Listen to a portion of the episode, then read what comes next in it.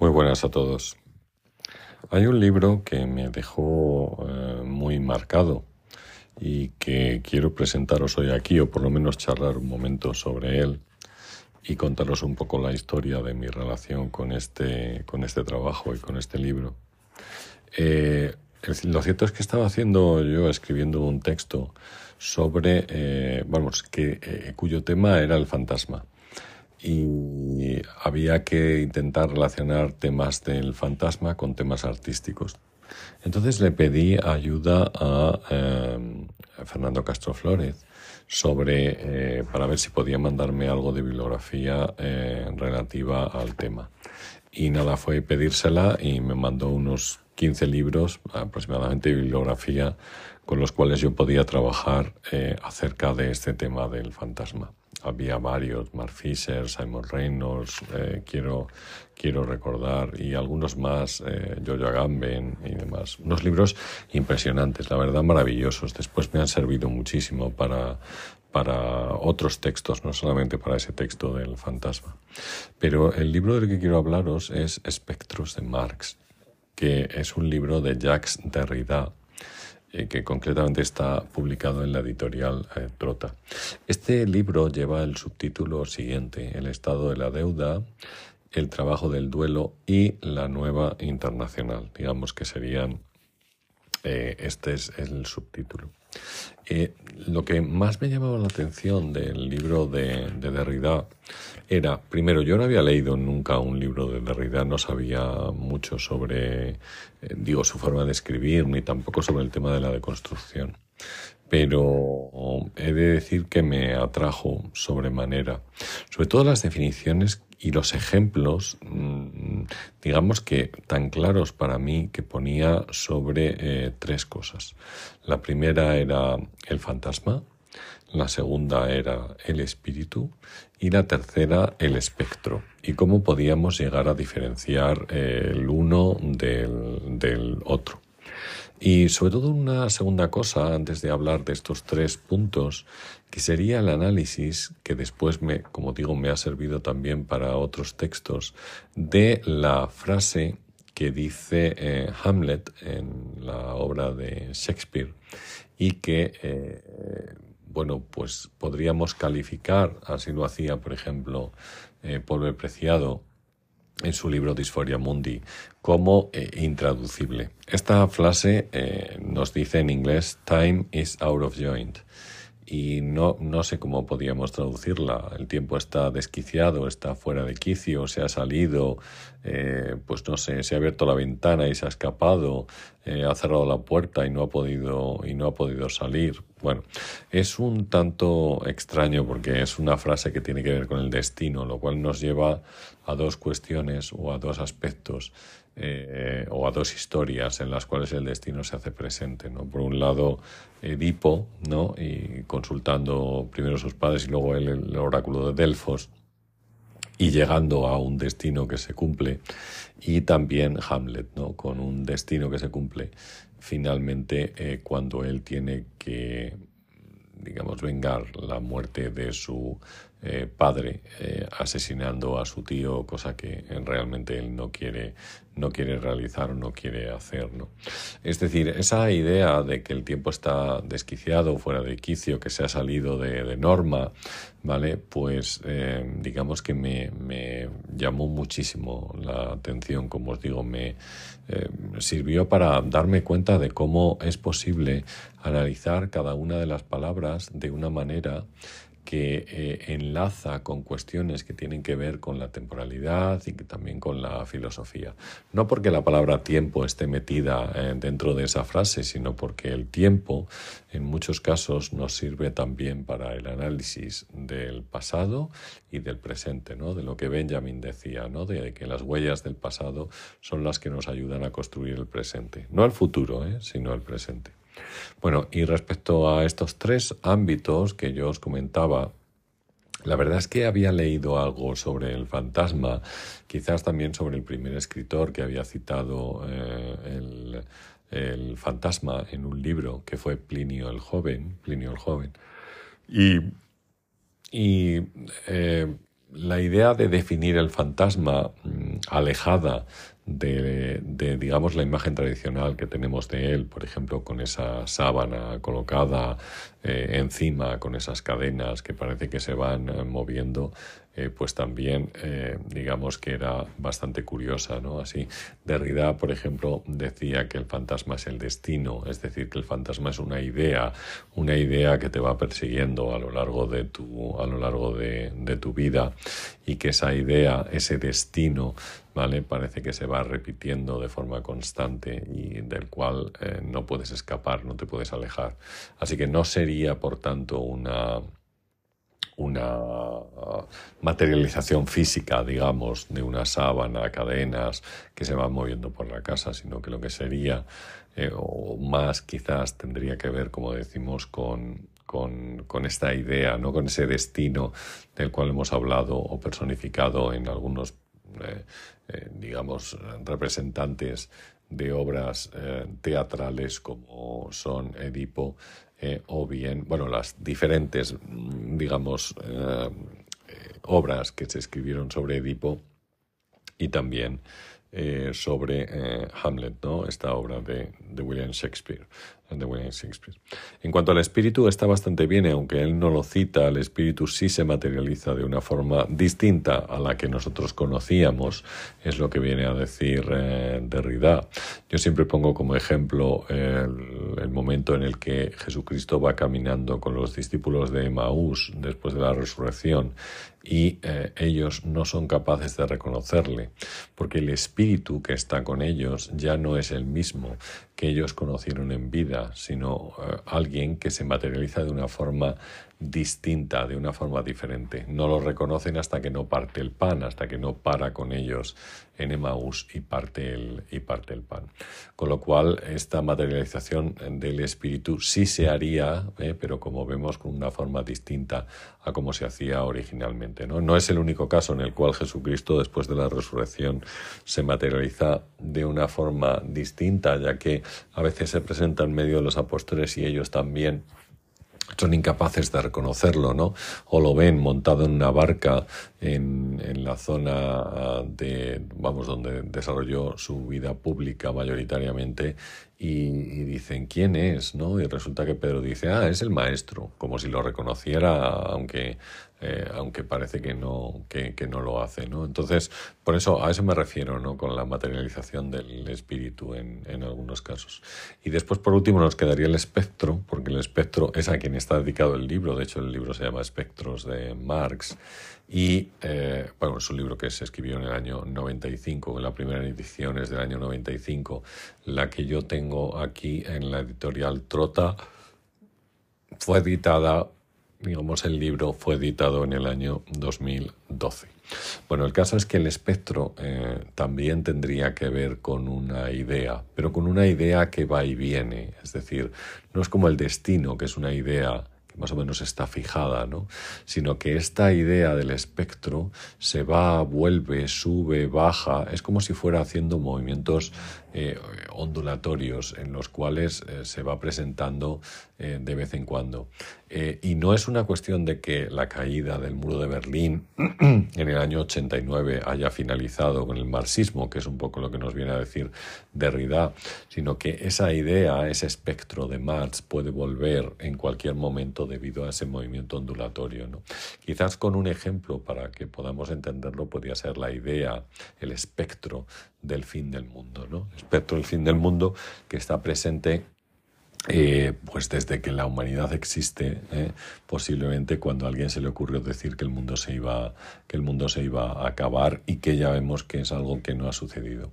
Es curioso también porque antes hablábamos sobre la figura de Jesucristo y Ernest Renan, sabéis, en, en sus libros, hablando de Jesús y hablando de los apóstoles, eh, viene a decir también que Jesucristo y también el resto de los apóstoles estaban convencidos de, la, de que la segunda venida, es decir, de que la venida de, Dios Padre, en este caso, se iba a producir de forma inminente. Incluso con el fallecimiento de Jesucristo y después posterior resurrección, ellos están esperando que esa segunda venida se produzca, están encerrados, no son capaces de salir, no son capaces de predicar el mensaje, ¿vale? Porque ese fin del mundo, esa segunda venida, se va a producir de forma inminente. Pero la segunda venida no llega, ¿no? Y como vemos, esta idea del fin del mundo sigue presente en la historia de la humanidad, eh, pues prácticamente hasta nuestros días. A veces, como, no sé, por poner algún ejemplo, como sucede en el año 1000, que pensaban que con la llegada del nuevo eh, del nuevo milenio, pues el mundo se iba a acabar, aunque como bien sabemos la cuenta de los días tenía un desfase eh, que no se corregirá hasta el siglo XVI con el calendario gregoriano, es decir, que la cuenta del sol eh, no, no iba de forma correcta, no la cuenta que había hecho el calendario juliano, el calendario eh, que había determinado Julio César y que es el que nosotros tenemos con esa pequeña modificación que se hace en el siglo XVI. Pero bueno, el caso es que el fin del mundo sigue muy presente, incluso en representaciones del románico y del gótico, ¿no? la segunda venida de, de Jesucristo. Pensemos en muchos de los tímpanos que aparecen por ejemplo, por citar algunos en el camino de Santiago, en el camino de Santiago. Y esta idea del fin del mundo pues siempre ha estado muy presente, ¿no? Quizás eh, en esta idea de que, de que lo, lo caótico eh, o, la idea del caos venía hacia nosotros, también eh, es posible apreciarla en, en, el año 2000, ¿no? cuando eh, no estábamos seguros de si los ordenadores iban a ser capaces de cambiar de fecha al nuevo milenio y todo se vendría abajo, es decir, cosa que como bien sabemos, y como ha ocurrido con la mayoría de las personas que han vaticinado el fin del mundo, pues no ha, eh, pues no ha sucedido. ¿no? Pensar que en 2012 también era el año determinado por el calendario maya para la finalización del mundo, es decir, bueno, esta idea, este espectro, ¿no? que parece que va y viene, que sube y baja y que se repite de vez en cuando, yo creo que nos da una idea eh, para diferenciar entonces estos tres aspectos de los cuales hemos hablado, acabamos de comentar, y que se hacen presentes o están presentes en este maravilloso, en el maravilloso libro de Jacques Derrida, que no puedo por menos de recomendar eh, su lectura.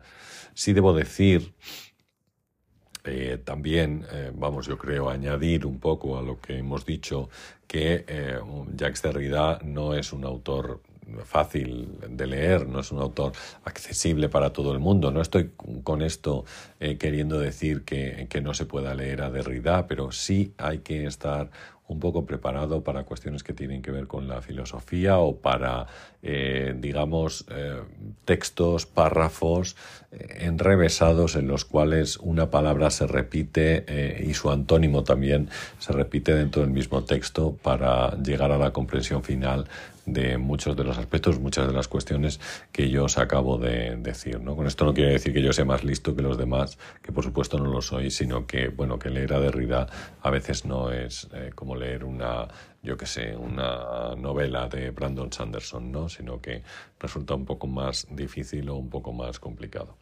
Bueno, entonces, el día de hoy recomendamos este libro, Espectros de Mars, de Jacques Derrida. Como os digo, la versión que yo tengo está en la editorial Trota y eh, yo creo que Derrida es uno de los autores eh, más eh, importantes, uno de los autores más maravillosos que tenemos de finales del siglo XX y uno de los mejores y más claros pensadores de este tema que tiene que ver con la deconstrucción.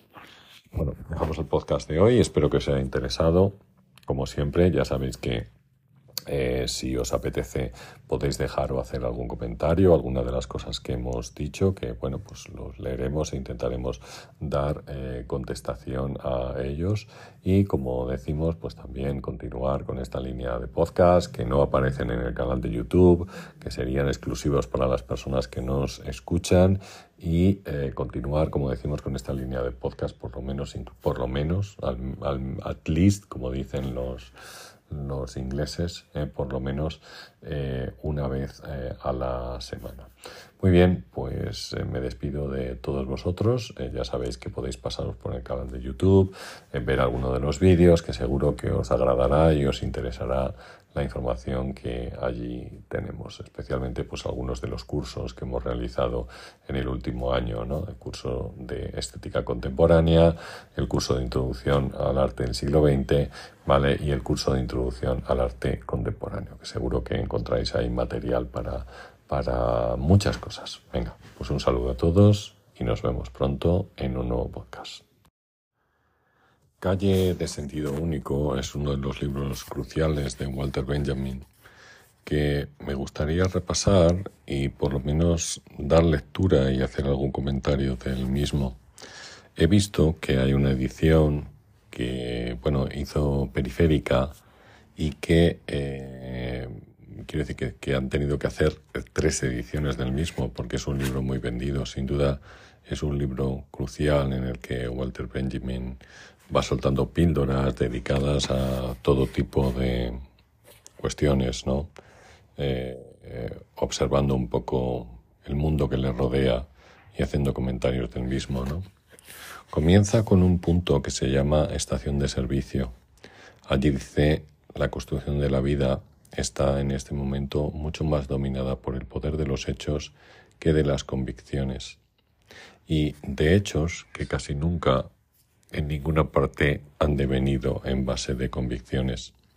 En circunstancias como estas, la verdadera actividad literaria no puede tener pretensión de desarrollarse en el marco literario, esto es, más bien la habitual expresión de la infructuosidad. La eficacia literaria relevante solo puede surgir en la estricta alternancia entre la acción y la escritura. Debe plasmar en octavillas, folletos, carteles y artículos de periódico las formas más modestas, más acordes a su influencia en comunidades activas que el exigente gesto universal del libro. Solo este lenguaje inmediato se muestra en cuanto a eficacia a la altura del momento. Las opiniones son para el aparato gigante de la vida social lo que el aceite para las máquinas. Uno no se pone delante de una turbina y la riega con aceite, echa una pizca en los remaches y ranuras ocultos que es preciso conocer. Fijaros qué bien, de, o sea, más que nada que bien describe Benjamin aquellas cosas, ¿no? Aquellas píldoras, como decimos, que debe tener el engranaje del aparato gigante en la vida social y cómo ese aceite, esas opiniones se vierten en diferentes medios o, lugares. ¿no? Es cierto, como dice en las primeras líneas, que la construcción de la vida está en este momento más dominada por el poder que por los hechos o por las convicciones y cómo el poder se ejerce a veces de forma, eh, digamos, despótica, ¿no? frente a los demás o a los pensamientos de los demás. Cuarto de desayuno dice así. Desaconseja cierta tradición popular relatar los sueños en ayunas por la mañana. En efecto, el que acaba de despertar permanece todavía en la esfera mágica del sueño. La ablución no convoca a la luz más que la superficie del organismo y sus visibles funciones motrices, en tanto que en las capas más profundas, también durante el aseo matinal, la gris penumbra onírica persiste o incluso se consolida en la soledad de la primera hora de vigilia. Quien rehuye el contacto con el día, coma, sea por temor a los humanos, sea por íntimo recogimiento, no quiere comer y desprecia el desayuno. De este modo evita la quiebra entre el mundo nocturno y el diurno. Delicadeza esta que sólo se justifica por la combustión del sueño en el concentrado trabajo de la mañana cuando no en el rezo, ya que de otra manera lleva a confundir los ritmos vitales. En ese estado, referir el sueño es fatal, porque la persona todavía medio confabulada con el mundo onírico traiciona a éste con sus palabras y por ello ha de contar con su venganza. Dicho en términos más modernos, se traiciona a sí misma ha dejado la protección de la ingenuidad soñadora y ha quedado desamparada al rozar sus propias visiones oníricas sobre las que no tiene dominio, pues sólo desde la orilla contraria, como desde la claridad del día, debe abordar el sueño a partir del recuerdo superior. Ese, más allá del sueño, no puede alcanzarse sino en una purificación que es análoga al lavado, pero completamente distinta a él. Pasa por el estómago. El ser, en ayunas, habla del sueño como si hablara dormido. Número 113 comienza con un pequeño párrafo que dice, las horas que contienen la forma han transcurrido en la casa del sueño. Y tiene un subapartado de los tres que incluye este texto. El primero se llama subterráneo.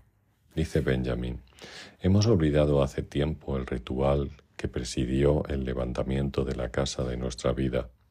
Sin embargo, cuando la asaltan y las bombas enemigas caen sobre ella, qué escuálidas, estrambóticas anticuallas dejan éstas al descubierto entre sus cimientos. Cuánto no quedó enterrado y sacrificado entre fórmulas mágicas. Qué truculento gabinete de rarezas aparece allá abajo, donde los pozos más profundos están reservados a lo más cotidiano.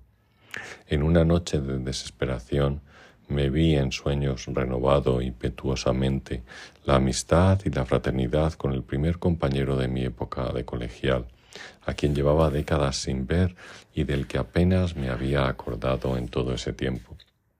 Pero al despertar lo vi claro. Aquello que la desesperación había sacado a la luz como una descarga explosiva era el cadáver de ese hombre que estaba emparedado allí y que tenía la función de impedir que quien allí habitara se le asemejase en algo. Vestíbulo, por su parte, dice lo siguiente. Visita a la casa de Goethe. No recuerdo haber observado las estancias en mi sueño. Era una sucesión de pasillos encalados, como los de una escuela. Dos turistas británicas ya mayores y un guardián son los figurantes del sueño. El guardián nos invita a registrarnos en el libro de visitantes, abierto sobre un atril contiguo a la ventana al final del pasillo. Cuando me acerco y lo ojeo, veo mi nombre ya consignado en una tosca y abultada letra infantil. Comedor, por su parte, dice lo siguiente. En un sueño me vi en el estudio de Goethe. No guardaba ningún parecido con el de Weimar. Era, sobre todo, minúsculo y no tenía más que una ventana. A la pared opuesta se adosaba, por la parte estrecha, el escritorio. Sentado en él, el poeta, de provecta edad, estaba escribiendo. Yo estaba a un lado cuando interrumpió su tarea para regalarme un pequeño jarro, una vasija antigua. La hice girar entre mis manos. En la estancia había un calor abrasador.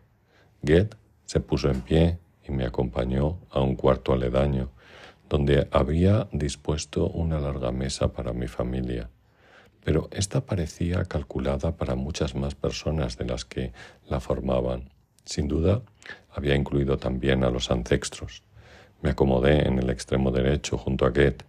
Cuando el banquete hubo terminado, el poeta se levantó trabajosamente y yo, con un ademán, solicité permiso para ofrecerle sostén. Al tocar su codo, me eché a llorar de emoción.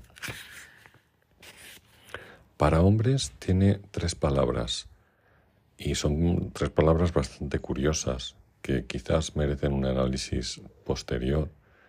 Las tres palabras dicen, convencer es estéril. Y si reflexionamos un poco sobre ello, nos daremos cuenta de que trata de ser una realidad. Reloj Patrón dice lo siguiente. Las obras acabadas tienen para los grandes menos peso que aquellos fragmentos cuyo hilo de trabajo discurre durante toda la vida.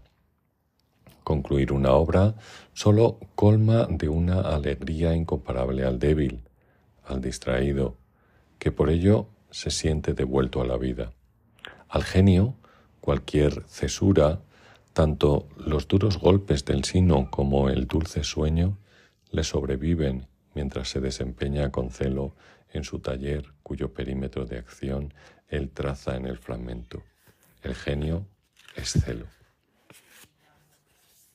Vuelve, todo perdonado, dice así. Como el que da una vuelta gigante en la barra fija. Así el joven hace girar la rueda de la fortuna, de la que tarde o temprano sale el premio gordo. Sucede, pues, que únicamente lo que ya sabíamos o practicábamos a los 15 años constituirá un día el acervo de nuestros atractivos. Y hay por ello una cosa que no se puede remediar jamás, haber perdido la ocasión de fugarse de la casa de los padres. A esa edad, 48 horas habiendo estado abandonados a nuestra suerte, cuajan como la sosa cáustica en el cristal de la felicidad existencial. Vivienda de lujo amueblada con diez habitaciones nos cuenta lo siguiente. El estilo mobiliario de la segunda mitad del siglo XIX solo ha sido descrito y analizado satisfactoriamente por cierta clase de novela policíaca, en cuyo centro dinámico figura el terror de la vivienda. La disposición de los muebles es a la vez el plano de las trampas mortales y la sucesión de las estancias dicta a la víctima el trayecto de la huida. Que esta clase de novela policíaca comience precisamente con Poe, es decir, en un momento en que tales residencias ya apenas existían, nada dice en su contra, pues, sin excepción, los grandes escritores participan su juego combinatorio en un mundo que viene después de ellos, tal como las calles parisinas de los poemas de Baudelaire son posteriores a 1900, o los personajes de Dostoyevsky que no proceden a este, no preceden a este, perdón. El interior burgués de los años 60 a 90, con sus gigantescos aparadores profusos en tallas de madera, los rincones sin sol donde está la palmera, el mirador parapetado por una balaustrada y los largos pasillos con la llama cantarina del gas, es una residencia únicamente adecuada al cadáver. En ese sofá, a la tía solo pueden asesinarla. La desangelada opulencia del mobiliario no se vuelve confort de verdad, sino ante el cadáver. Mucho más interesante que el oriente paisajístico de las novelas policíacas en este exuberante oriente de sus interiores, la alfombra persa y la otomana, la lámpara colgante y la noble daga del Cáucaso. Tras los pesados y recogidos kilims, el dueño de la casa celebra sus orgías con los títulos de valores. Puede sentirse mercader oriental o pachá patrañero en el canato de la patraña, hasta que una hermosa tarde aquella daga de plateada vaina sobre el diván pone fin a su siesta y a su vida. En este carácter distintivo de la vivienda burguesa, que espera tan estremecida al asesino anónimo como la vieja salaz al amante, penetraron algunos autores que, denominados escritores policíacos, no han recibido los honores que les corresponden. Lo que se trata de captar aquí lo exhibieron Conan Doyle en sus obras sueltas y la escritora A.K. Green en una gran producción y fue Gaston Leroux quien con El fantasma de la ópera, una de las grandes novelas del siglo XIX, llevó el género a la apoteosis. Ahí tenéis algunos de los autores, yo creo, que a Benjamin más le llamaban la atención o más le gustaban entre los del siglo XIX. Chinerías es otro apartado que dice lo siguiente. En estos días nadie debe empeñarse en lo que sabe hacer. Es en la improvisación donde radica la fuerza. Todos los golpes decisivos se darán con la mano izquierda. Hay una portada al comienzo del largo camino que lleva cuesta abajo a casa de a la que yo visitaba todas las noches. Cuando ella se mudó, el vano del arco de la portalada se me presentaba como el pabellón de una oreja que hubiera perdido el oído. Imposible convencer al niño en camisa de dormir de que salude a la visita que entra. Los presentes desde el superior punto de vista de las buenas costumbres, le insisten para vencer su pudor, mas no lo consiguen. A los pocos minutos reaparece, esta vez completamente desnudo, para mostrarse ante el visitante. Había ido a lavarse. La fuerza de la carretera es distinta según uno transita por ella a pie o la sobrevuela en aeroplano. Asimismo, la fuerza de un texto es diferente según uno lo lee o lo transcribe. Quien vuela solo ve cómo la carretera se desliza por el paisaje, se desovilla para él según las mismas leyes que la topografía circundante. Solo quien transita por ella a pie experimenta su poder y el modo en que de aquel mismo terreno que para el aviador no es más que llanura desplegada, saca con voz de mando y en cada uno de sus giros distancias, belvederes, calveros y perspectivas, de manera idéntica a como la voz del comandante hace salir a los soldados del frente de batalla. Así pues, únicamente el texto transcrito manda sobre el alma de quien está ocupado en él, mientras que el mero lector nunca llega a conocer las nuevas vistas de sus adentros que el texto va abriendo, aquella carretera por la selva virgen interior que se espesa una y otra vez. El lector obedece al movimiento de su yo por la libre región aérea de la fantasía, en tanto que el transcriptor lo somete al mando. De ahí que la práctica china de copiar libros fuese un aval incomparable de cultura literaria y la transcripción una clave para acceder a los enigmas de la China. Qué bonito este texto, hablando sobre la transcripción, la toma de notas, que era algo que Benjamin hacía o acostumbraba a hacer y algo que a mí mismo también me encanta para poder, como dice el propio autor, reflexionar sobre aquellas cosas que nosotros transcribimos e ir pensando y transitando por ellas eh, según eh, las eh, depositamos en ese papel o en, no sé, o en esa memoria virtual últimamente que tenemos en los ordenadores. Bueno, el apartado guantes dice lo siguiente. En la repugnancia a los animales, la sensación dominante es el miedo a ser reconocido por ellos en el contacto. Aquello que se horroriza en lo profundo del ser humano es la oscura conciencia de que dentro de él vive algo que es tan poco ajeno al animal repugnante que éste podría reconocerlo. Toda repugnancia es, en su origen, una repugnancia al contacto. Para sobreponerse a ese sentimiento solo cabe el ademán impulsivo, desmesurado. Abrazará lo repugnante con vehemencia, lo devorará, mientras la zona del más delicado contacto epidérmico permanece tabú Únicamente así se puede satisfacer la paradoja de la exigencia moral que reclama al ser humano la superación y a la vez el desarrollo más sutil del sentido de la repugnancia.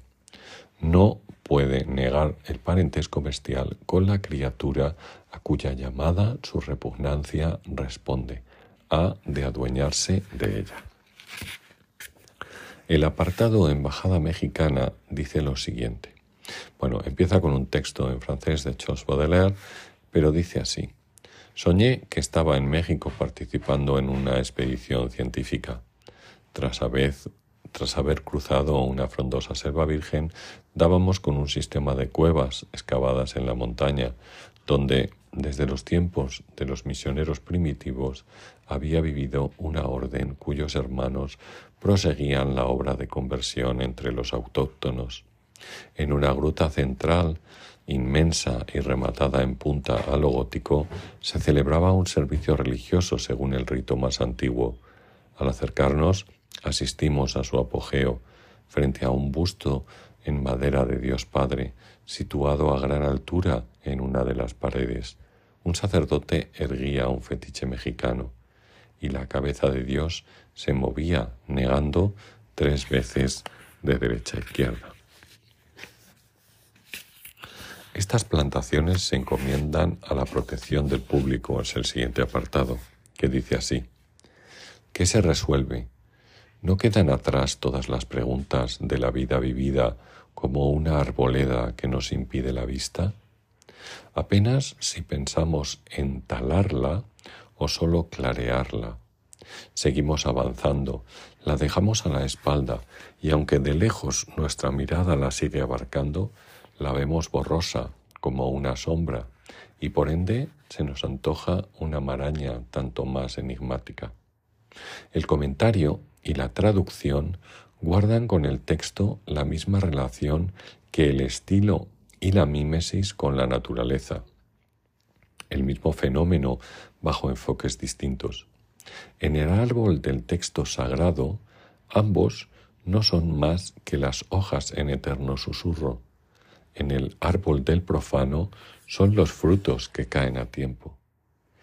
Quien ama tiene apego no sólo a los defectos de la amada, a sus manías y debilidades, sus arrugas y lunares, los vestidos gastados y el andar torcido, lo atan de forma más duradera e implacable que toda belleza. Hace tiempo que esto se sabe. ¿Y por qué? Si es cierta una teoría que dice que la sensación no anida en la cabeza, que no es en el cerebro donde sentimos una ventana, una nube, un árbol, sino más bien en el lugar donde los vemos, entonces también al mirar a la amada estamos fuera de nosotros, pero en este caso angustiosamente tensos y arrebatados. La sensación deslumbrada revolotea como una bandada de pájaros en el resplandor de la mujer. Y tal como los pájaros buscan amparo en los frondosos recovecos del árbol, así las sensaciones se refugian en las umbrías arrugas, en los gestos sin gracia y las discretas tachas del cuerpo amado, donde se acurrucan seguros en su escondite. Y nadie que pase adivina que es justo allí, en la carencia, en lo censurable, donde anida la excitación amorosa, rápida como una flecha del admirador. Terreno en obras es el siguiente apartado, que dice lo siguiente. Cavilar meticulosamente sobre la fabricación de objetos, medios didácticos, juguetes o libros que sean adecuados para los niños es una estulticia desde la Ilustración, esto constituye una de las más rancias especulaciones de los pedagogos. Su embelesamiento con la psicología les impide reconocer que la Tierra está llena de los más incomparables objetos de la atención y el ejercicio infantil, de los más concretos. Y es que los niños son de particular manera propensos a visitar cualquier lugar de trabajo donde puedan ver cómo las cosas son objetos de manipulación. Se sienten irresistiblemente atraídos por los desechos que se generan en la construcción, los quehaceres domésticos, de jardinería, de costura o de carpintería. En estos productos de desecho reconocen la cara con que los mira precisamente a ellos, solo a ellos el mundo de las cosas. No es tanto que reproduzcan las obras de los adultos, cuanto que al jugar establecen entre materiales de muy variada índole una nueva e impulsiva relación. Son los niños mismos quienes así se forman su propio mundo de las cosas, un mundo pequeño dentro de lo grande. Habría que estar atento a las normas de ese mundo en miniatura, de las cosas si intencionadamente se quiere crear para los niños, en vez de dar preferencia a que sea la actividad propia, con todo lo que tiene de accesorio e instrumental, la que encuentre por sí sola el camino hasta ellos. También merece una reflexión de aquellos objetos que tienen los niños en la actualidad y aquellos con los cuales jugaban, jugábamos hace unos años. Ministerio de Interior dice lo siguiente. Cuanto más hostil a lo tradicional sea una persona, tanto más implacable será al subordinar su vida privada a las normas que quiere elegir en legisladoras del Estado social venidero. Es como si dichas normas, por no haberse hecho aún realidad en ninguna parte, le impusieran la obligación de prefigurarlas, al menos en su propio ámbito vital. Aquel que, en cambio, se sabe a sí mismo en concordancia con las tradiciones más antiguas de su estamento o pueblo, a veces contrapone ostentosamente su vida privada a las máximas que, con intransigencia, defiende en la vida pública, valorando en secreto y sin la menor objeción de conciencia su propio comportamiento como prueba más concluyente de la inamovible autoridad de los principios que exhibe. Así se distinguen los tipos del político anarcosocialista y del conservador. Bandera. Qué fácil es querer a quien se despide. Y es que la llama arde más pura por aquel que se aleja, nutrida por el fugaz jirón de tela que hace señas desde el barco o la ventanilla del tren. La distancia penetra cual colorante en quien desaparece y lo impregna con suave rescoldo. Quizás esto tiene que ver con alguna de las despedidas o con la despedida de Asgalacis, ¿no? Esta especie de amante que tuvo Walter Benjamin y que después persiguió, bueno, por lo menos se fue a verla a la Unión Soviética o a la Rusia del eh, momento, ¿no? para quizás decepcionarse allí, no solo con ella, sino también con el propio régimen que no cumplía para nada las expectativas a las cuales Benjamin eh, apostaba. Y me refiero, por ejemplo, a las cuestiones de la política o a las cuestiones que tenían que ver con la libertad de pensamiento, que desde el año 1926, una vez que Joseph Stalin llega al poder, pues se anulan por completo para pasar a tener un pensamiento único. A media asta dice lo siguiente. Cuando un ser cercano se nos muere, hay en el devenir de los meses sucesivos algo en lo que creemos intuir que, por mucho que nos hubiese gustado compartirlo con él, solo ha podido desplegarse gracias a su lejanía. Terminamos por saludarlo en un lenguaje que él ya ha dejado de comprender.